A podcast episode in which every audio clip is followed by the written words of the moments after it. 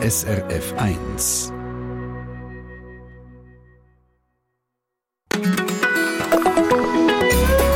SRF 1. Der Sonntagmorgen ist das jetzt mit einem weiteren Highlight aus der persönlichen Sommerserie. Das Mal gehen wir zurück in Winter 21 ins Fernsehstudio zu Zürich.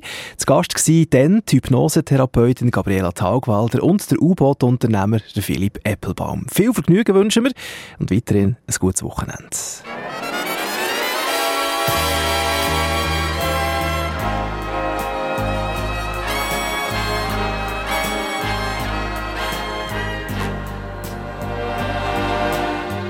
Persönlich.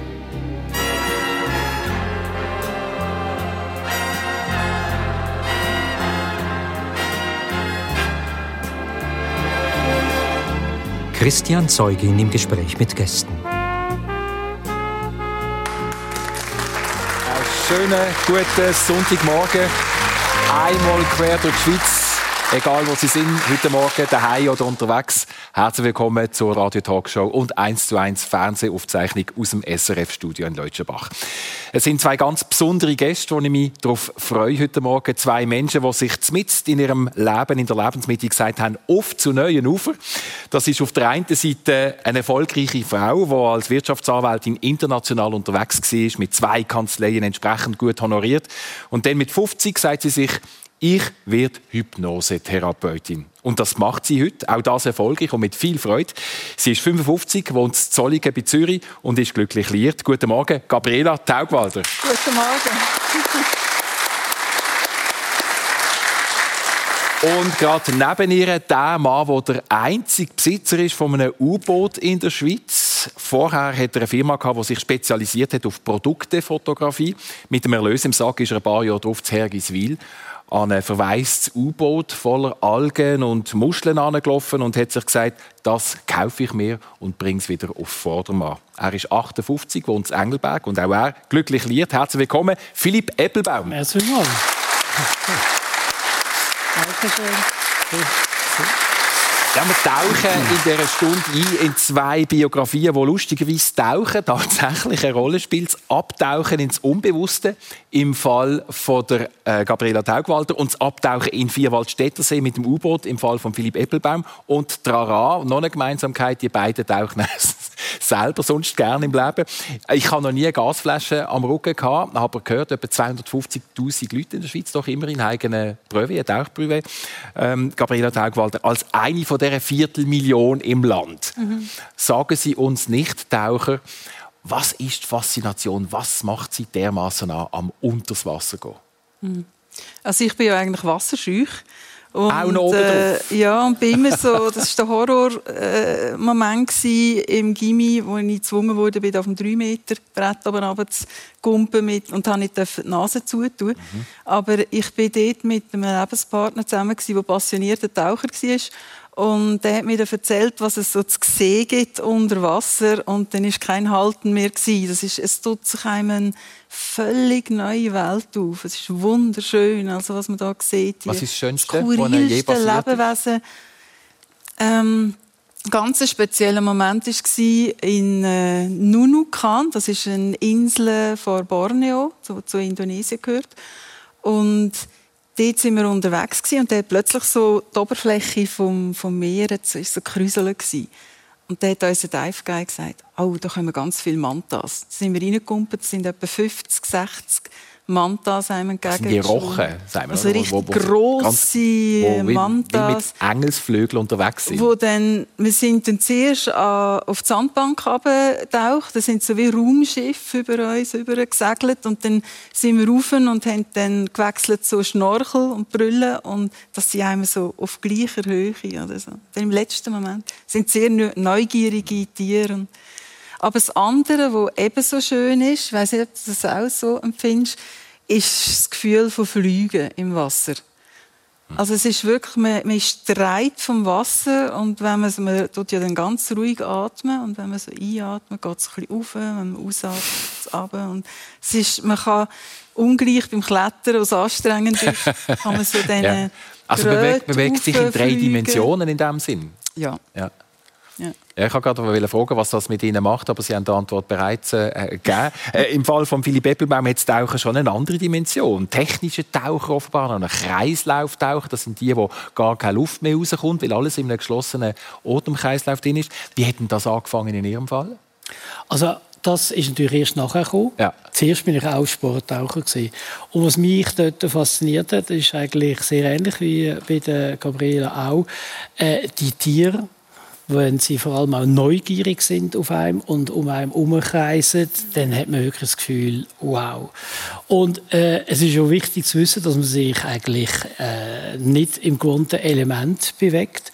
Und dann hat das eigentlich für mich das Tauchen noch die Komponente von etwas Meditativem gehabt, weil man ist sehr wach, weil man sich eben nicht in seinem gewohnten Umfeld bewegt und darum eigentlich über die Intuition kontrollieren tut. Man spürt, alle Sinne sind hellwach und darum hat man eine Präsenz, die etwas ganz Spezielles ist im Tauchen. Sie waren in, einer, in einer ganz speziellen Phase, gewesen, wo Sie das Tauchen entdeckt haben, als, als ja, nicht mehr Bub oder praktisch junger Mann mit 17. Was ist denn passiert?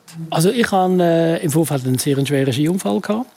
Und nach der Rekonvaleszenz ist als Teil von der Erholung dann sozusagen einmal so eine Reise auf dem Programm gestanden. Ich war dort auf den Bahamas und bin dort äh, in Kontakt gekommen mit dem Tauchen. Und es ist wirklich so, beim ersten Tauchgang habe ich gewusst, das ist es. Ich war zwar erst am Lehren, aber ich habe mich so wohl gefühlt, das können loslassen, was sonst vor allem damals nicht ganz meine Stärke war, das ähm, hat mich einfach in Beschlag genommen.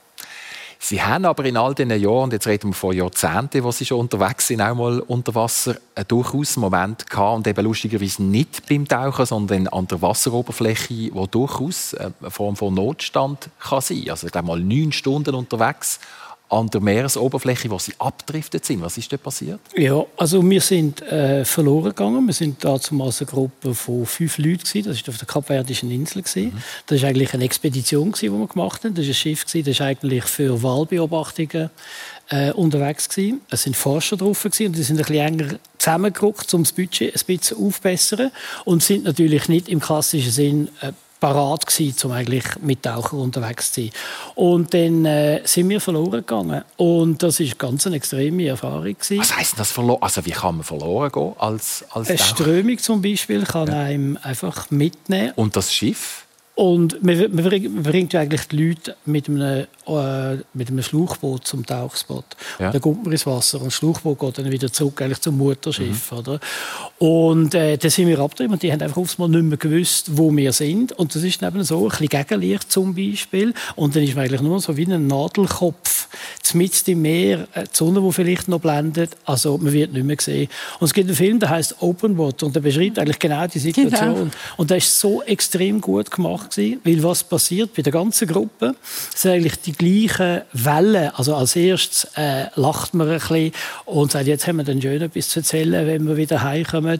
Und dann poppt aufs Mal das erste Mal der Gedanke auf, ja, und äh, wenn wir jetzt nicht gefunden werden. Und dann versucht man den Gedanken gerade wieder zu verdrängen. Man hat zu dem Zeitpunkt dann eigentlich genug Energie, man ist so weit noch frisch. Aber wenn dann die Sonne, die man im Gesicht hat, nach anderthalb, zwei Stunden anfängt, wirklich einem zu belasten, äh, Fersen offen sind äh, von der Flosse, wenn man versucht, immer aufrecht zu bleiben, dann kann es aufs Mal kippen, weil man einfach von der Substanz her äh, nicht mehr ganz so äh, stark ist und dann kommen die Gedanken auf, die Angst kann aufkommen, wenn man dann vielleicht anfängt zu bluten, ist logischerweise der erste Gedanke, oh, die Haie, obwohl es keinen Grund gibt äh, für das. Aber dann haben die einen oder anderen angefangen Panik zu schieben. Und wir haben das Glück gehabt, dass wir mitten in der Nacht eigentlich von einem Fisch, da hat nicht mal Licht gehabt, Funk, nichts, äh, gefunden worden sind. Reiner Zufall. Reiner Zufall in dem Reiner Zufall. Unglaublich. Ja. Und der hat uns dann äh, ans Land gebracht. Und das ist also etwas, was ihm nachhaltig prägen tut. Aber die Freude am Tag kann gleich ist. und wir sind, wir sind Gott davor, dass Sie heute da sind ja, und uns in Fall. Das ist ja wirklich ja. ein Notstand so Notstand generell. Also das klingt jetzt für mich ein Moment von Leben und Tod, noch ein paar Stunden mehr. Oder wenn irgendetwas noch dazugekommen wäre, wären Sie vielleicht wirklich nicht mehr da. In Ihrem Fall, Gabriela Dagwald, haben Sie mal so etwas erlebt, wo wirklich plötzlich die Möglichkeit von einem immanenten Tod plötzlich vor dem Auge steht? Nein, eigentlich nicht in dem Ausmaß. Aber es ist mir auch gerade der Film gesehen, mhm. wo, der, mhm. wo dann anfängt ja. ja. und dann jemand ja. sogar freiwillig sagt, jetzt ja. tauche ich ab, ich ja. halte es nicht mehr raus. Das ist Liebe. Ja. Hätte auch können anders kommen. Ja, ja, klar, auf jeden Fall. Ja. Sie bezeichnen sich als Subnotiseur auch. Ja, ich habe das im Zusammenhang äh, mit unserem Gespräch erwähnt, äh, weil äh, wir natürlich auch von der Gabriela geredet haben als Hypnotiseurin. Und es ist effektiv so, äh, wenn ich die Leute begleite, die mit mir abtauchen, habe ich ein bisschen das Gefühl, dass ich sie wie in eine Hypnose versetze, weil ich begleite sie, indem ich ihnen ein paar Sachen mit auf den Weg gebe, an denen sie sich können heben Also zum Beispiel die Natur von einem U-Boot, dass jetzt das vergleichbar ist mit einer leeren Flasche, wo man den Deckel draufschraubt und dann drückt man es ab. In dem Moment, wo man loslässt, kommt die Flasche wieder rauf. Das gibt den Leuten schon ein gutes Gefühl. Mhm. Und dann lassen sie tendenziell eher los dann hilft mir natürlich noch ein bisschen die Faszination von den Instrumenten und dann einfach die Atmosphäre, die herrscht, wenn man eigentlich in die Dunkelheit von 100 Metern abtaucht. Und aus dem heraus habe ich dann wie äh, das Gefühl, ich das mal ein bisschen so formulieren, ja, wenn die Leute auftauchen, aussteigen, dann sind sie wirklich noch weg für ein Moment. Das ist auch unsere Idee, dass wir ihnen wirklich etwas mitgeben auf ihren Lebensweg und hoffen, dass sie das noch lange wird begleiten und immer in guter Erinnerung bleiben. Also das ist der Teil Hypnotisierung. Ich bin keine Konkurrenz. Jetzt sind aber mich interessiert jetzt so in dieser Schilderung von Philipp Eppelbaum, ähm, Gabriela Tagwalder, was ist Hypnose? Also haben Sie gewisse Seiten jetzt dort, was offenbar mit diesen Leuten passiert, wieder entdeckt oder erkennt, in dem, was er erzählt? Ja, absolut. Also es ist eigentlich äh, die Hypnose, der hypnotische Zustand oder das Wort Trance ist das, wo, äh, wo man im, mehrmals pro Tag erlebt. Was also das? Immer, also wenn, man, wenn man sehr äh, fokussiert ist auf etwas, wenn, wenn die Umgebung ein bisschen in die Distanz rückt, so quasi, wenn man selbst vergessen an etwas ist und man wird verschrecken, wenn jemand plötzlich neben einem steht und einem anspricht. Das ist eigentlich so, dass das sich sinken im Moment, oder? Fokussiert sie innerlich auf etwas. Das ist eigentlich schon ein Trancezustand und eben äh, nicht das, was sich viele vorstellen, oder? Dass man da irgendwie so komplett. Das ist gar nicht erwünscht, so eine tiefe Trance. Das heisst, je nachdem, jemand, der zu ihnen kommt, ist auch noch mit offenen Augen bei ihnen in Trance. Oder irgendwann gehen die Augen auch zu und man ja. in einen anderen Zustand. Bei den meisten äh, gehen sie dann zu, weil es vielen Leuten ringer fällt, mit zu Augen sich so auf eine innere Reise zu begeben und ähm, Bilder aufzusteigen, sich so zu versenken. Aber es ist kein äh, Muss. Also, es gibt auch hin und wieder Leute, die sich nicht wohlfühlen, äh, wenn sie die Augen zutun und sie können die Augen offen lassen. Und ja. bei Ihnen kommt kein Pendel zum Einsatz, so wie wir das aus den Comics kennen, bei Tim und Stoppi zum Beispiel, dass man das ist lustig. Es kommt das, das mit dem Pendel. Ja, das ist so eine Das kommt immer wieder mal. Ja. ähm, das könnte man schon machen, weil okay. der, der Zweck vom Pendel wäre dann quasi der bewusste Verstand so zu beschäftigen. Oder? Man schaut dem Pendel nach, während man dann so durch die Hintertür Suggestionen als Unterbewusstsein. Ja, ich denke, okay. ja. Also man kann auch Leute, die sehr verkopft sind, irgendwie anfangen, etwas äh, rechnen oder zusammenzählen oder so, während man Suggestionen gibt, das Unterbewusstsein. Aber es gibt viel angenehmere Möglichkeiten. Wie machen Sie es denn? Also es gibt, so, es gibt ganz viele Methoden, wie man Menschen in so einen Trancezustand mhm. hineinführt. Und etwas, wo, wo ich sehr gerne mache, ist so die Leisure Induction, also wo man ähm, zum Beispiel, wenn jemand, wenn jemand gerne in der Natur ist, wandert oder klettert oder schwimmt, dass man auf dem Weg, also jemand sagt, so, und jetzt spürst du so, jetzt gehst du, wenn du in den See gehst, am Morgen schwimmen, was du gerne machst, oder? Und jetzt spürst du, wie dein Wasser dreht. Und du schaust jetzt über die Oberfläche und du nimmst wahr, die Temperatur auf der Haut und und, und vielleicht, wenn du noch so ein bisschen den Arm bewegst, was passiert denn? Und so, also so und so kommt Es macht bereits etwas mit einem, wenn man zulässt. ich bin nicht der typische Morgenschwimmer im See oder im Rhein, aber es passiert etwas. Sehr lustig. Mit was für Fragen äh, kommen die Leute zu Ihnen, Ihre Klientinnen und Klienten? Oder was wollen ja. die? Es ist sehr, sehr breit. Also äh, was mich schon überrascht hat, ist, wie viele Menschen mit den unterschiedlichsten Ängsten äh, zu kämpfen haben.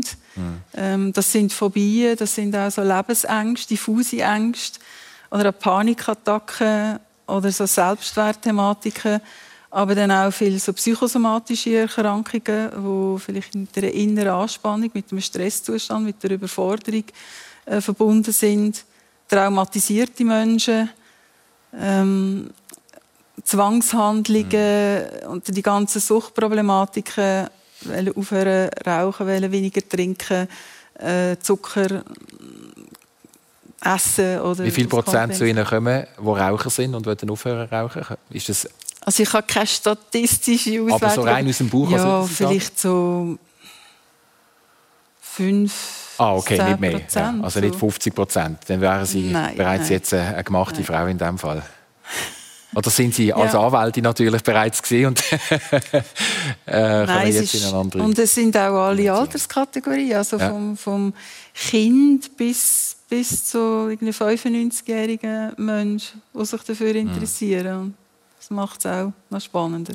Der Philipp Eppelbaum hat einmal eine Showhypnose erlebt und jetzt zucken sie sehr wahrscheinlich zusammen, Gabriela Taugwalder. Was ja, ist in dieser Showhypnose passiert? Äh, das war eigentlich äh, eine Veranstaltung, gewesen, wie ein Theater. Ja. Und der Hypnotiseur hat dann unter anderem auch mich äh, auf die Bühne äh, gerufen. Und äh, dann ist es darum gegangen, irgendwann einmal, dass ich musste sagen, wie ich heiße. Ich habe es ganz genau gewusst, aber ich konnte es nicht können sagen. Ich bin wie wie angeschraubt am Boden. Und das hat mich dann schon fasziniert. Ich war dann trotzdem äh, ungeeignet gewesen, hatte wieder können sitzen auf meinem Platz. Aber die anderen, und einer davon ist ein sehr guter Kollege von mir, den ich sehr gut kennt habe. Das ist ein eher ein schücher, zurückhaltender Typ gewesen.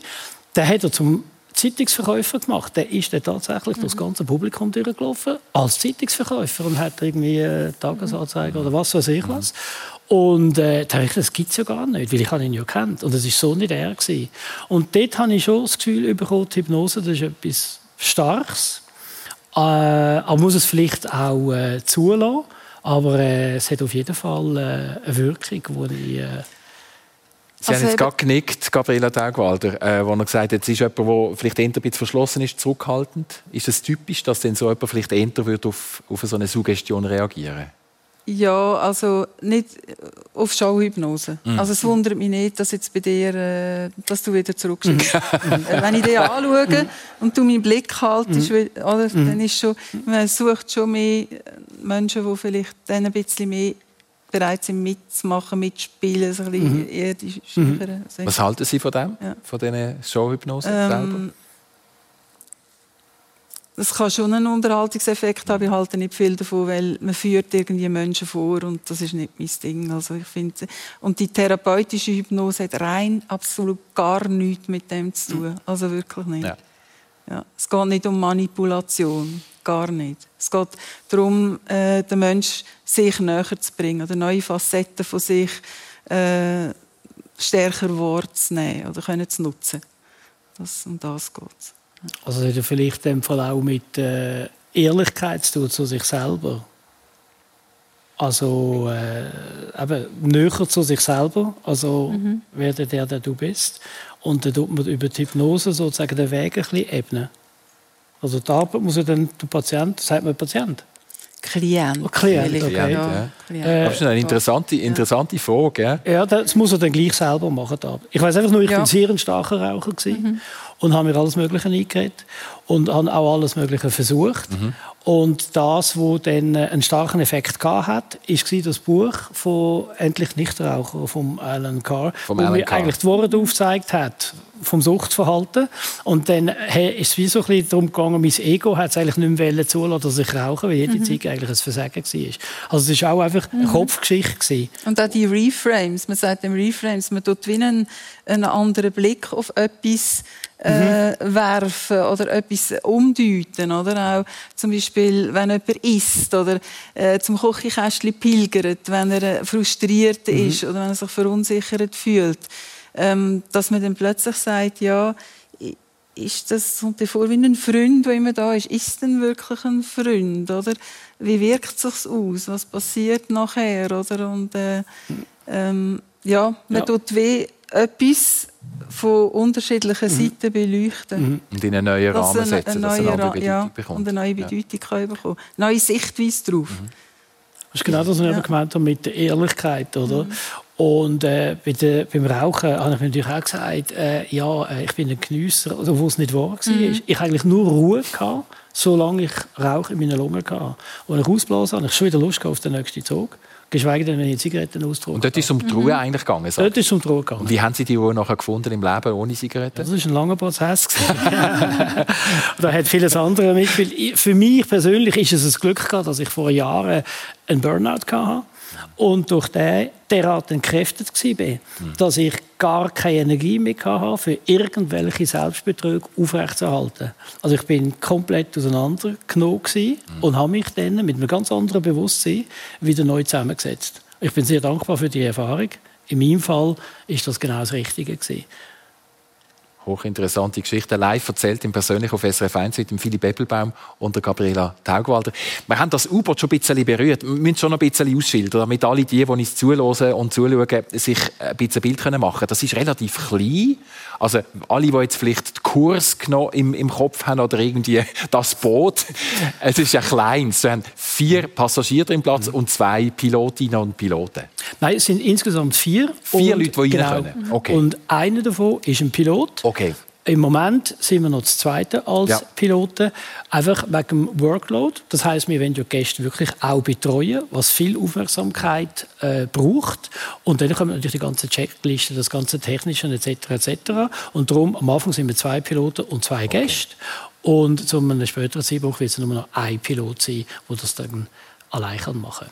Und da geht man bis auf 100 Meter runter.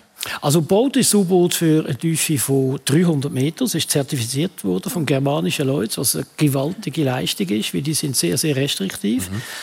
Dafür, wenn man mal mit irgendeinem Gefährt über den germanischen Leute kommen ist, dann äh, wird jede Versicherung äh, das Gefährt auch versichern. Das ist so wie das, das grösste Gütesiegel, ja. was es kann quasi ja, geben definitiv. für, für die U-Boot. Richtig, ja. MFK. Ganz genau, genau. so ist okay, es. Gut. Und anschließend ist das äh, U-Boot eigentlich für technische Einsätze gebraucht worden. Also man hat zum Beispiel Staumuhren untersucht auf Riss, man hat unter den Rechen kontrolliert, wo das Gröll ja. angeschoben wird. Man kann Leitungen suchen, je nachdem, was es für Geräte dran hat, hat es das verschiedene Funktionen, die man damit kann, äh, ausführen kann und äh, hat sich eigentlich über 35 Jahre lang unter härtesten Bedingungen bewährt. Und dann ist das dann altershalber vom, äh, Verbauer, äh, vom Erbauer irgendwann mal verkauft worden. Das ist durch mehrere Hände durchgegangen, aber es ist wirklich ein grosses Projekt, das man eigentlich auch nur mit einem Top-Team kann äh, stemmen, was ich eigentlich auch glücklicherweise habe. Und äh, jetzt haben wir eigentlich noch den Zweig, dass wir Gästefahrten machen, erschlossen. Und es geht nicht unbedingt nur um die Tiefe. Also auch beim Tauchen, je tiefer man geht, desto weniger Farbe, äh, desto kälter. Also von dem her nicht unbedingt attraktiv, außer man geht Fracktauchen. Äh, und äh, bis zu 100 Meter sieht man eigentlich auch Fracks. Aber wie gesagt, im Vordergrund steht das Gesamterlebnis in der Dunkelheit von den 100 Metern abzutauchen. Das ist etwas ganz, ganz Spannendes. Man ist dann eigentlich schön behütet in dem Druckkörper. Ja. Die Lichtli, die blinken, die Instrumente, die man sieht. Und dann die Spannung, oder? Weil auf dem Instrument sieht man eigentlich bereits das Frack, das man eigentlich anschauen will. Äh, aber wenn man durch die Scheibe durchschaut, dann sieht man das nicht. Und plötzlich fährt es an... Ist es schwarz? Einfach es ist schwarz. es ist stockdunkel. Ja. Ja. Ja. Und plötzlich fährt es an Konturen an und dann ist man dort. und dann tun wir das umrunden. Und nachher, äh, nachdem tue ich die Leute fragen, ob sie Lust hätten, einfach mal einen Moment innezuhalten, das Licht ein bisschen dimmen, Geräuschkulissen zurücknehmen und dann ist man einfach in dem schwebenden Zustand. Und das hat dann auch wieder ein bisschen etwas Meditatives, darum auch Sub-Spirit und nicht irgendwie Sub Vision, weil es ist keine Vision, es ist eine Realität. Und ich freue mich sehr, das können mit den Leuten zu teilen und sehen, dass eigentlich alle, die wir bis jetzt mitgenommen haben, auch etwas mitnehmen. Da ist man dann tatsächlich in Trance, wenn wir jetzt gerade über dem Thema wären, kann man ja, jetzt vorstellen. bin ich auch schon. Ja, genau, Gabriela Taugwald ist schon ganz bei. Ähm, Stichwort Angst haben wir hier und dort mal kurz berührt. Mhm. Könnte ich mir jetzt noch vorstellen, man lässt sich ein in so eine, äh, in so eine Reisegruppe. Mhm. Irgendwann geht die Luke oben zu und ab dem Moment, mhm. wenn man dann auch noch abtaucht, ist man wirklich einfach mhm. drin. Wie also, Sie um mit, mit also wie, wie, wie führen Sie Leute da Also wir begleiten sie begleiten, indem wir ihnen eben Sachen mit auf den Weg geben, an denen sie sich können heben können. Mit der leeren Flasche ist ein typisches Beispiel. Es ist sehr einfach zum Verstehen, wenn man nichts am Hut hat mit dem Tauchen. Ja. Es macht einfach Sinn auch für einen Nicht-Taucher. Und das sind solche Sachen, die man mit auf den Weg geben. Der Weg, wenn jetzt jemand Bedenken anmeldet, Bedenken sind äh, eigentlich unbegründet. Respekt ist immer äh, okay. Äh, dann lassen wir sie einfach mal Platz nehmen. Der Deckel bleibt offen, das sagen wir ihnen auch. Und dann fragen wir sie, wie sie sich fühlen und ob wir vielleicht mal den Deckel zutun. Also der Deckel ist die Luke. Und wenn sie dann finden, ja, okay, kann man machen, dann machen wir das mal zu, tauchen aber immer noch nicht ab. Und in dem Moment sind sie eigentlich schon völlig absorbiert und schon eigentlich auf der Reise. Und dann sagen wir, ist das okay, wenn wir jetzt würden abtauchen? Und wenn sie jetzt sagen, ja mal doch, das ist in der Ordnung, dann äh, behalten wir natürlich immer ein Auge auf unsere Gäste, aber ja. gehen dann runter und es ist, wie, es ist magnetisch, also hypnotisch, magnetisch. Und äh, bis jetzt hat es noch nie gegeben, dass jemand wirklich gesagt hat, stopp. Aber wir haben sogar Baldrian-Tröpfchen dabei. Ein Tröpfchen dabei. Ja, Was hat er dabei? Baldrian. Baldrian-Tröpfchen? Ja, richtig, ja. Und äh, genau, das gehört eigentlich zu der äh, Ausrüstung. Genauso wie wir auch eine Notausrüstung dabei ja. haben. Also wir können fast drei Tage lang auf Tiefe sein, auch 300 Meter. Drei Tage lang können ja, wir ausharren und überleben Tage. in diesem ja, Ding? Ja, okay. knapp drei ja. Tage. Und von dem her haben wir alles, was es braucht, dabei. Wir haben äh, Nahrung dabei, wir haben äh, Hygieneartikel dabei, alles, was es eigentlich braucht, um können überleben, falls einmal etwas sollte sein, was eher unwahrscheinlich ist. Aufs WC gehen könnte man nicht, oder? Wohl, haben wir dabei. Okay. Das sind so chemische Trockentoiletten. Okay. Das ist ein wichtiger Punkt. Ja, natürlich. Ja. Und äh, von dem her, äh, das ist alles äh, Alles umsorgt. Ja. Ja. Wie schnell können wir wieder aufsteigen? Also wenn wir jetzt wirklich auf 100 Meter... Wir können extrem schnell Wie lange äh, geht das? Sind das also grundsätzlich tun wir ungefähr mit 30 Meter pro Minute abtauchen. Mhm. Aber wir können mit dreimal schneller rauf. Der kommt praktisch sogar nachher äh, aus dem Wasser raus. Und äh, von dem her, man mhm. ist sofort äh, wieder da oben. Und äh, eben, ich werde ja immer wieder darauf angesprochen, ob es nicht gefährlich ist. Die Unfälle, die passiert sind mit dem U-Boot, die haben immer entweder mit der Bewaffnung zu tun gehabt, also wir sind unbewaffnet. Mhm. schön. Äh, ja, oder äh, mit dem Antrieb, also Verbrennungsmotoren, ja. damals Zweiten Weltkrieg sind das Dieselmotoren mhm. gewesen, mit Abgasen, oder dann Atombetriebe. Und wir haben vier Elektromotoren, also von dem her völlig unproblematisch. Wir wissen ganz genau, wo wir tauchen. Wir haben die entsprechenden Geräte, wo wir genau wissen, wo dass wir gehen. Und von dem her ist eigentlich da Bedenken eher unbegründet. Die einzige Waffe Baldrian Tröpfli. ja, genau, alles für auf der Für alle Fälle. ja. Schön. Das persönlich auf SRF 1 mit dem Philipp Eppelbaum und der Gabriela Taugwalder und zwei Menschen, die sich mit im Leben eigentlich gesagt haben, ich fange noch mal etwas ganz Neues an. Ähm, wir haben vorher schon ein bisschen berührte Phasen, wo sie äh, in einen Burnout hineingelaufen sind, mhm. Philipp Eppelbaum, und auf der anderen Seite Gabriela Taugwalder, die um die 50 herum sich sagt, ich werde Hypnosetherapeutin. Ähm, was, was ist dort passiert vorher? Also wie, wie viel Zeit ist verstrichen, bis sie gesagt haben, so, jetzt ist der Moment, wo mhm. ich den inneren Gedanken tatsächlich umsetze? Also ich habe mir das nicht dann gesagt, oder? Und dann angefangen, um zu schauen, wie wird ja. man das. Ist wie, wie, so oft im Leben, man hat vielleicht ein, ein tiefes Interesse, das man in sich trägt, einen Wunsch und dann äh, präsentiert einem das Leben irgendwie mit, einem, mit einer Gelegenheit, mit einem Zufall und dann entsteht etwas daraus. Also ich habe mich eigentlich schon als, als junge Frau immer äh, sehr interessiert für ähm, für einen Mensch als Wesen, für äh, einen Mensch, wie er mit anderen Menschen kommuniziert, wie er mit sich selber umgeht und redet, wie er mit anderen Lebewesen, auch insbesondere auch Tieren kommuniziert und auch so der Zusammenhang von Gedanken und Gefühlen auf Körperfunktionen. Da habe ich ja sehr viel gelesen zu diesen Themen. Und äh, ja, und dann plötzlich, so in, um die 50 hat der Zufall wählen, dass das Kind von, einem, von meinem damaligen Lebenspartner ähm, Prüfungsangst gehabt, Blockaden. Und dann habe ich ein recherchiert und habe ihm gesagt, du wärst nicht vielleicht etwas so zum Hypnosetherapeut, probier doch aus, es ist nichts zu verlieren, nimm den Vater mit. Und, und äh, dann hat das so verblüffend gewirkt, schon nach einer Sitzung. Er hat mich neugierig gemacht. Bin ich dort so an einer Abendveranstaltung habe dann gesehen, er bietet auch äh, Ausbildungen an, so in Blöcken, oder? Wochenende, drei Tage und so. Und dann ist kein Halten mehr gewesen. Also dann hat sich so eine Tür aufgetan, wenn ich gar nicht mehr damit gerechnet habe. Also ich hätte gerne zum Beispiel noch Medizin studieren, Psychiatrie, Psycho Psychotherapie machen. Wenn ich jetzt die Uhr zurückdrehen könnte, wäre auch das ein sehr spannender Weg gewesen. Aber das ist unrealistisch gewesen, oder mit 50 und und ähm, da hat sich da so eine, eine Türen aufgetan, wo ich plötzlich gesehen habe, da kommt, da kommt alles zusammen, wo, wo mich so interessiert. Äh, die Sprache, Intuition, Kreativität, Medizin auch, mhm. Psychologie. Äh, unglaublich spannend. Und der Wechsel vom Teppich von, von der ähm, Juristin, Anwältin, die auf Werberecht spezialisiert ist, Markenrecht etc. Da sind sie international unterwegs gewesen, zwei mhm. Kanzleien. Ähm, eine völlig also andere hintereinander. Welt. Ja, hintereinander, genau. Ähm, wie, wie, ist, wie, wie hat diese Welt das wahrgenommen? Also ihre, ihre Anwaltswelt, wie haben die darauf reagiert? Also es ist immer das, die, die reagieren und die, die sie wahrscheinlich ihr Denken dazu und sie sich das ein bisschen verrückt und ein bisschen komisch finden, mhm. ähm, vielleicht sagen, nach ein paar Jahren oder gut verdienen und, und äh, anstatt da, oder jetzt da, das, was man sich erarbeitet hat, ähm, aufzugeben. Aber äh, die, die mich gut kennen, die haben eigentlich gesagt, hey, super, äh, viele haben gesagt, ja, ich hätte ja eigentlich auch vielleicht noch etwas, was ich gerne noch machen würde. Äh, ja, eigentlich erstaunlich positives Feedback, also so mit, hey, cool, machst du mhm. das noch? Mhm. Ist gut. Und heute, wie noch sind Sie sich noch? Also die, die ein, Ihre erste Berufswelt und Ihre mhm. jetzige Welt? Im Moment sind sie immer noch miteinander. Einfach gewichtig ist ganz, ganz klar jetzt bei, der, bei der Hypnosetherapie. Aber ich bin immer noch Rechtsanwältin. Ich bleibe es auch.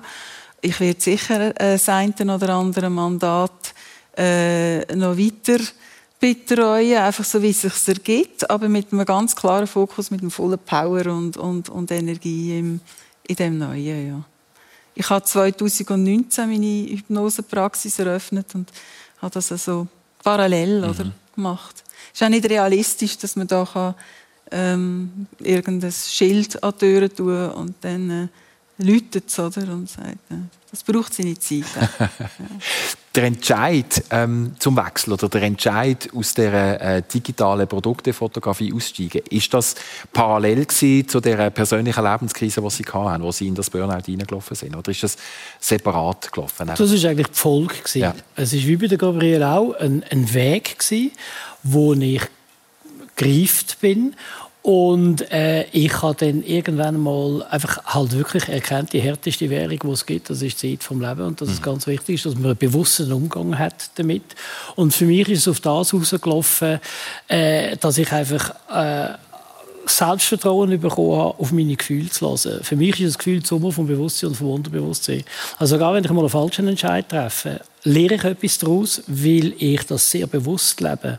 Und äh, das ist ein Weg, der sich gut angefühlt hat. Ich kann aber, wie gesagt, auch mit äh, weniger guten Entscheidungen können, gut können umgehen Und mit anderen Entscheidungen, wie zum Beispiel das mit dem U-Boot, äh, bin ich dann sehr gut gefahren, weil es halt äh, sich zeigte, dass das unter einem sehr guten Stern war. Wenn ich jetzt nur rein ein Kopfmensch gewesen wäre, dann wäre das wahrscheinlich äh, nicht so rausgekommen, wie es jetzt rausgekommen ist. Weil ich habe häufig auch die Reaktion von, ja, du bist doch ein Verrückter, als erste Reaktion. Aber dann geht es nicht lang, dann kommen dann die ersten Fragen und plötzlich sind die auch im Film rein, wie ich eigentlich auch bin. Und das verdanke ich sicher dem, dass ich eigentlich in die Richtung gegangen bin, mhm. auf meine Gefühle zu hören das Denken kann ich nie voll ausschalten. Da müsste ich vielleicht mehr meditieren oder mal zu dir kommen, dass mir da ein eine Wegleitung ist. Aber der Weg tendenziell ist sicher der richtige und ich nie bereut habe bis jetzt. Ich glaube, der Spruch, dass man immer noch das bereut, was man nicht gemacht hat, der hat auf jeden Fall mhm. seine Berechtigung. Ja, ja das ist vielleicht auch ein bisschen die Durchschlusspanik, die bei mir auch noch mitgespielt hat. Sicher, also ja. mit um die 50 ist es so, der, der, Horizont ist plötzlich so sichtbar. Oder? Vorher ist es einfach so offen. Mhm. Ja, alles ist noch ewig möglich. Mhm. Und, und dann äh, finde ich, ist es lohnenswert, mal innezuhalten, oder? Wirklich auch, auch zu halten, um zu sehen, was einem Halt gibt, was einem wie wichtig ist und, mhm. und was bedeutsam ist für einen und, und wie man die Zeit äh, noch gestalten und erleben. Ja. ist der ganze Vielseitigkeit. Ja. Ich finde es so etwas Schönes, der Anselm Grün, der höre ich ja so gerne, Pater. Und der hat so etwas Schönes gesagt, ich weiß nicht, ob ich es wirklich wiedergeben kann, mhm. aber so sinngemäß, ähm, man soll jederzeit würdigen, wer man schon ist, im Bewusstsein, dass man noch nicht voll und ganz das geworden ist, was das Wesen eigentlich von einem ausmacht. Und dass man, dass sich das einmalige Bild, wo die Schöpfung sich von einem gemacht hat, noch nicht voll und ganz ähm, aufgeleuchtet ist. Also ich finde, man hat immer so, man hat ja ganz viele verschiedene Facetten und, und äh, es geht so ein bisschen darum, auch welche Facetten man noch zum Aufleuchten lassen. Das finde ich ein sehr schönes Bild. Schön, also konstantes Wachstum und eine konstante Entwicklung. Wir sind nie fertig mit dem, ja, wer wir könnten ja. sein. Und wir verändern uns ja auch. Also von dem her, solange wir sind, oder, gehen wir den Weg. Und darum, es gibt ja viele Philosophen und Schriftsteller, die eigentlich genau das Gleiche einfach mit ihrem Wort beschreiben tun. Ich meine, Nietzsche, werde der, der du mhm. bist, tönt so einfach. Aber es geht genau um das. Und die Umsetzung ist enorm schwierig. Und je erfahrener das man ist, durchs Alter, äh, desto mehr erkennt man die Bedeutung von dem. Und desto mehr challenged es einem auch, weil man kann sich abstützen auf Erfahrungen mhm. und hat weniger Angst vor dem Neuen. Man gibt sich eher hin auf eine ganz andere Art und Weise. Ich finde das äh, ein sehr spannender ja. Weg. Währenddem das Sicherheitsdenken mit dem ganzen, auch sozialen Bewusstsein, mhm. ob man jetzt eine Familie hat, Kind hat, wie auch immer, ist klar, da muss man seinen Verpflichtungen nachkommen. Aber für die persönliche Entwicklung, denke ich, gibt es nichts Besseres als loszulassen. Und das ist ja auch das, was du den Leuten versuchst, mhm. mit auf den Weg zu geben. Weißt du, ist der erste Schritt eigentlich, das Vertrauen überzukommen von den Leuten, damit sie dann in der Hypnose auch wirklich können loslassen können? Das ist vielleicht das, was mich am, am meisten verblüfft hat, äh, als ich angefangen habe, äh, als Hypnosetherapeutin zu arbeiten wie groß Vertrauen schon von Anfang an ist mhm. von den Leuten. Also, mhm. dass es ganz viele Menschen gibt, die wirklich sehr vertrauensvoll das Innerste nach außen kehren. Und irgendwo, ich habe, ich habe auch ähm, gelesen, dass es Studien gibt, dass eben bis zu 30 Prozent vom Erfolg von einer therapeutischen mhm. Tätigkeit eigentlich auch so den, einen Rapport oder, mhm. ähm, ausmacht. Und ich glaube, dass äh, irgendwo ist dort auch wichtig, dass es auf eine Art funkt oder, mhm. gegenüber. Und das dann passiert etwas, das von allein, oder?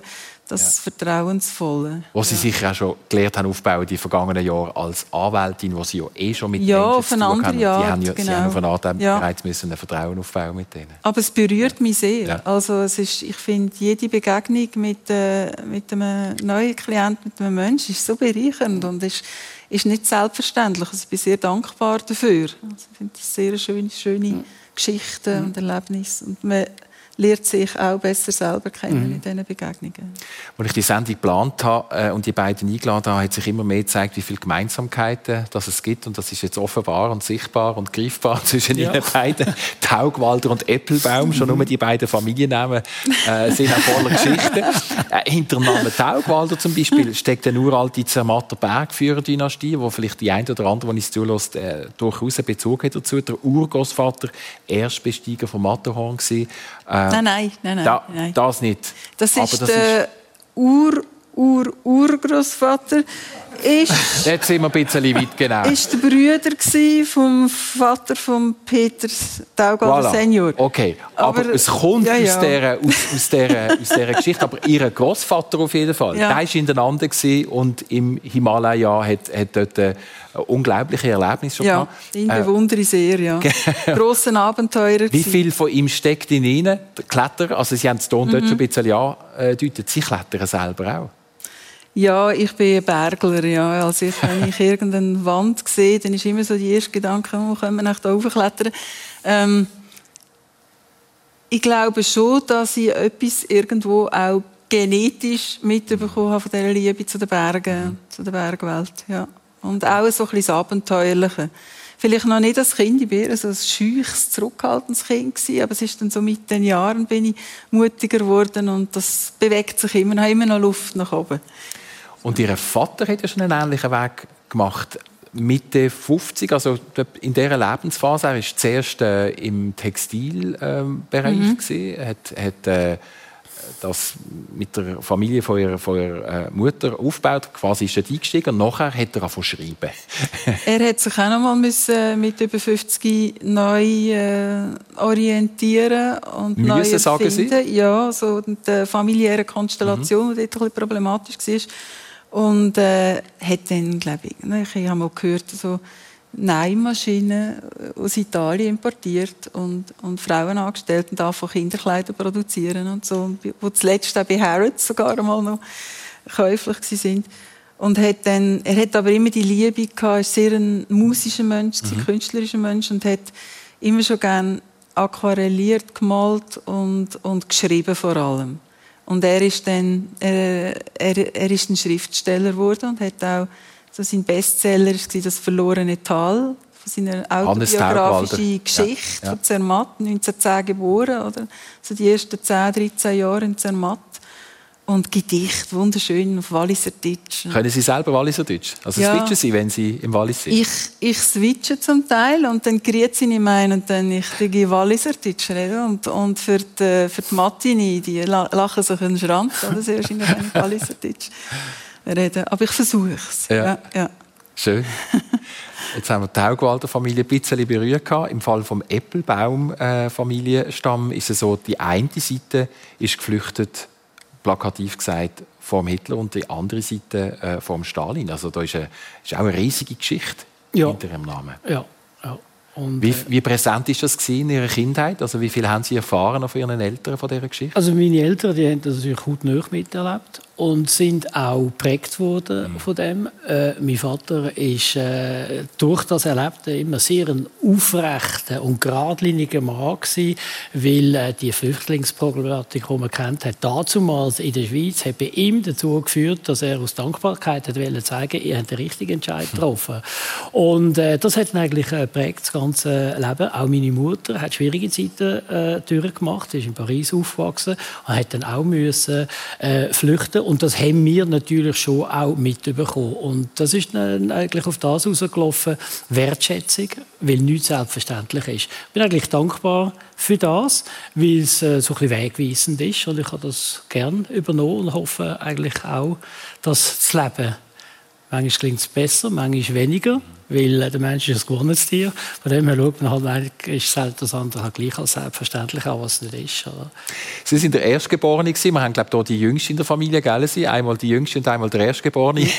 wie einfach oder wie schwierig ist es, als Erster auf die Welt zu kommen? Sie ja, also ich sage, ja, ich sage nicht mehr der Erstgeborene, ich sage immer Vorbild. Alle wissen, von was ich rede, das ist besser. Und von dem her, äh, es ist, glaube ich, wie immer, oder? Also, äh, der Erstgeborene oder der Älteste darf gewisse Sachen nicht und die äh, Kleineren, die mm. dürfen sie einer Selbstverständlichkeit. Inzwischen mag ich es nicht gönnen.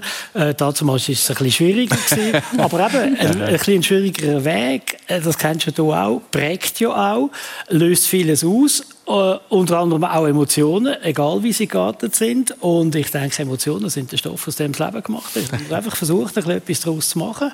Und äh, dann ist das Schicksal am Schluss des Tages. Und wir haben es in der Hand, wie man damit umgeht, weitestgehend. Ihre Geschwister sind um einiges älter. Gewesen. Wie war das mhm. für Sie als Jüngste? Ja, das war super, weil ich habe quasi ich habe quasi vier verschiedene Elternpaare gehabt. Also muss vielleicht noch sagen, dass meine Schwester um die 20 Jahre älter ist. Mein kleiner Bruder, also der jünger von zwei, ist ungefähr 16 Jahre älter. Und äh, bei mir ist dann eben der Effekt nicht mehr gewesen, dass ich alles dürfen. Der mhm. Gap ist zu gross gewesen, haben wir das mhm. wieder müssen erkämpfen. Aber was ganz lässig war, ich konnte dann können, bei ihr in einem so einem kleinen bürgerlichen, traditionellen Elternhaus gross geworden. Und dann hatte ich eine Schwester, die zeitweise mit feuerroten Haaren und wallenden Brockenhauskleider, schwarzen, und als Psychotherapeutin, verheiratet damals mit einem Redakteur, ist so das Bohemien, ist mit mir ins Kindertheater, oder? Und, und dann habe ich einen Bruder, der Künstler ist, Bildhauer, der Hans, Hans Rudi, der, der ist mit mir. Da konnte ich werken, ich konnte vorne hinstehen auf sein äh, Töffli und ist mit mir dagegen gefahren. Oder da konnte ich zum anderen Bruder, zum Peter, wo früh vier Kinder äh, hatte. Und, und das sind so ein fast wie meine Geschwister eine Zeit lang. Und mit denen konnte ich am Sonntagmorgen ins Hallenbad und Pommes frites essen. Nachher. Also, ich habe lange gemeint, immer wo ich auftauche, alle finden mich toll, oder? Ja. Weil äh, bis, etwa, bis ich in die Schule gegangen bin. ähm, ja, das war eine schöne Art, aufzuwachsen. Ja. ja. Sie haben beide keine Kinder. Ich sage, Sie sind glücklich, äh, auch ohne Kinder. Ähm, ihre Partnerin ähm, hat einen wunderschönen Namen, Athena, mhm. und spielt auch eine Rolle in Ihrem Berufsleben. Äh, ja, sie ist ein Teil äh, vom Team. Sie schöpfen ja. zwar, aber äh, auch das Projekt lässt sie natürlich ja. äh, nicht einfach kalt. Ich glaube, das Boot heisst Athena, wo einmal mitgeht. Das Oberflächenboot heisst Athena, genau. Ja. Und zwar geht es um das, wir haben natürlich auch Auflagen, wenn wir so ein U-Boot äh, betreiben Das heißt, wir haben das Oberflächenboot und das ist immer in Sprechkontakt mit dem U-Boot und über das Positionierungssystem weiß Oberflächenboot bzw. Person auf dem Oberflächenboot immer ganz genau, wo wir sind. Und bevor man auftaucht, gibt es auch eine Freigabe fürs Auftauchen. Das heißt, oben ist die Luft ist rein, im wahrsten Sinne des Wortes, und dann können wir raufkommen. Also die Athena spielt im doppelten Sinne eine wichtige Rolle Absolut, in Ihrem Leben. ja, richtig, ja, ganz genau, das ist so, ja. Stichwort Partnerschaft und Liebe. Sie haben mir im Vorgespräch erzählt, Sie waren mal verheiratet gewesen äh, und haben das, glaube ich, relativ schnell äh, auf Knall und Fall gemacht in Las Vegas. Was ist das für eine Geschichte Was ist da passiert? äh, ja, da hat mein, mein damaliger Lebenspartner hat eines Morgens gesagt, ich habe alles, alles organisiert. Äh, kannst jetzt mitmachen oder, oder kannst, kannst streiken, oder? Und dann sind wir auch nach Las Vegas und wirklich, wie man sich so vorstellt. Also, zuerst in einem, in einem Büro, oder? Das Zivile. Da ist jemand so in den Socken rumgeschlurft und innerhalb von fünf Minuten hat irgendwie nicht einmal richtig die Ausweise angeschaut. Also ich glaube, ich hätte irgendjemand Fremdes können mit mhm. mhm. äh, verheiraten mit jemandem. Und nachher so richtig schön mit Stretch Limo in eine Kapelle und äh, ja. Ist ein Erlebnis gewesen. Wie ist der daheim angekommen? Die haben vor allem nichts gewusst, oder? Und dann sind plötzlich so Karten gekommen mit Elvis Presley und Marilyn Monroe Marken, wo, wo dann in den Briefkästen angekommen sind. Äh, ja, wir sind jetzt übrigens. Dann haben sie noch nachgeführt. Aber es ist lang her. Es, es ist lang her, ja genau. Aber äh, ja. es ist immer noch eine schöne Geschichte. Wenn wir, äh, wenn wir gerade beim Privaten sind, bei Ihnen heimkommt, äh, steht in Ihrer äh, Garderobe natürlich eine Garderobe, das ist klar, und es steht ein wunderschöner alter Töff. Mhm. Zmitzt im Eingang. Ein Condor 250er, ja, genau, Militärtöff, Schweizer Töff, ja. Das ist ein Militärtöff, ja. Umgespritzt, schön. Den habe ich mit 30 von meinem ähm, damaligen Mann eben in einer grossen Kartonschachtel mit einer Masche drum bekommen. Er hat irgendwo im Militär ganz viel von diesen Condor rumstehen und hat gefragt, ob er eine können äh, haben und hat dann die umgespritzt und das ist wirklich äh, ich bin Zeit lang mit ihr gefahren aber aber ich habe noch grossen Töpf, wo, wo äh, ja, ein mehr Power hat, 200 PS und das ist ein noch mal ein bisschen etwas anderes. Und. Also etwas, was ich glaube Ihnen beiden müsste attestieren, ist auch so ein gewisser Freiheitsdrang. Ist das jetzt ein bisschen Klischee, wenn ich sage, Töpffahrerin oder Töpffahrer braucht Freiheit, aber äh, ist das, ist das ein Esprit, wo, wo Sie antreibt? Die Freiheit auf dem, auf dem? Freiheit generell ist mir immer sehr wichtig. Ja. Gewesen, ja. Ich erlebe auch die Handlungsfreiheit. Das ist mir immer sehr wichtig gewesen, zum Beispiel auf, finanziell auf eigenen Füßen mhm. zu stehen. Immer die Handlungsfreiheit, die Freiwilligkeit im Leben, äh, mit jemandem zusammen zu bleiben oder nicht, einen gewissen Weg zu beschreiten oder nicht. Das ist und Freiheit ist für mich ähm, sehr eng verbunden mit in der Natur sein. Ja mit dir sein, in der Natur sein, in den Bergen sein, in Elementen erleben. Ähm, und, und auch letztlich auch so ein bisschen mit der spirituellen Seite, mit, mit, dem Glauben. Das ist auch Freiheit, gibt auch Freiheit. Was passiert mit Ihnen, wenn Sie sich nicht frei fühlen? Ja, da werde ich zum Teil vielleicht so ein bisschen unruhig. Oder? Mhm. Ja, aber es gibt es natürlich auch. Man hat viele äh, Seiten auch im Leben, wo man, wo man nicht ganz so kann schalten und walten, wie man es gerne möchte. Oder wo, wo von unseren Zwängen bestimmt sind. Oder von Sachen. Also das Leben ist eben nicht nur der Ponyhof, ja, genau. Stichwort ja, Freiheitsdrang. Immer beides. Philipp Eppelbaum, ich habe Ihnen das jetzt einfach beides. so ja, attestiert. Ist, ist es so? Dual und Yin und Yang. immer alles, jede, wirklich alles ist wie eine Medaille, die beide Seiten hat. Nichts ist ja. nur das eine. Ja. Ich sage immer so ein bisschen, es ist wie ein Grauton, wo man immer auf der Suche ist, wenn man etwas zwischen dem Schwarzen und zwischen dem Weißen ist. Mhm. Und zwischen ihnen hat man ihn wieder. Mhm. Aber man kann dann nicht Heureka rufen, weil mit der nächsten Erfahrung, mit dem nächsten Erlebnis verlagert, sich der Grauton vielleicht wieder, wo man anstrebt. Irgendwelche tiefgreifende Sachen. Aber zum Beispiel, wenn man verloren geht auf dem Meer, das kann ich bestätigen, das verändert einem auf jeden Fall. Und sonst mit der Freiheit ist es so, dass ich äh, früher ist Freiheit wie irgendwie eine Flucht gewesen. Ich habe sie unbedingt wählen und ich habe sie aussen gesucht. Und mit der Zeit habe ich angefangen zu erkennen, für mich, das ist immer etwas sehr Persönliches, dass die Freiheit in mir innen ist und habe mich dann sukzessive auf den äh, Weg gemacht. Bin nach wie vor offen für alles. Ich bike auch. Ich habe eine kleinere Garderobe, darum ist der Töpf in der Garage. Aber äh, ich tue auch biken, finde das lässig. Das Klettern fasziniert mich. Aber das Schöne am Ganzen ist, ich gehe alles ganz anders an als früher. Ich bin nicht mehr getrieben. Gerade beim Klettern jetzt. Mhm.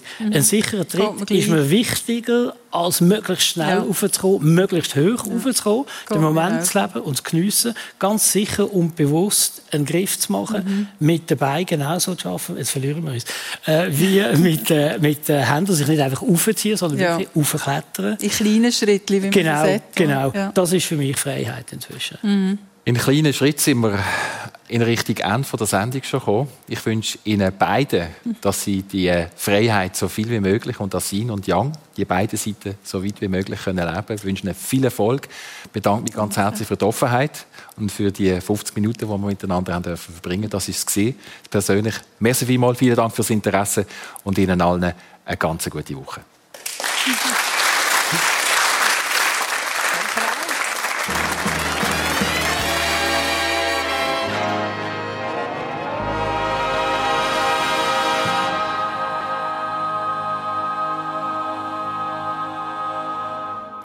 Sie haben eine Wiederholung vom Persönlich gehört mit der Hypnosetherapeutin Gabriela Taugwalder und dem U-Boot-Unternehmer Philipp Eppelbaum im Gespräch mit dem Christian Zeugin. Die Sendung ist letztes Jahr am 21. November im Fernsehstudio Zürich aufgezeichnet worden.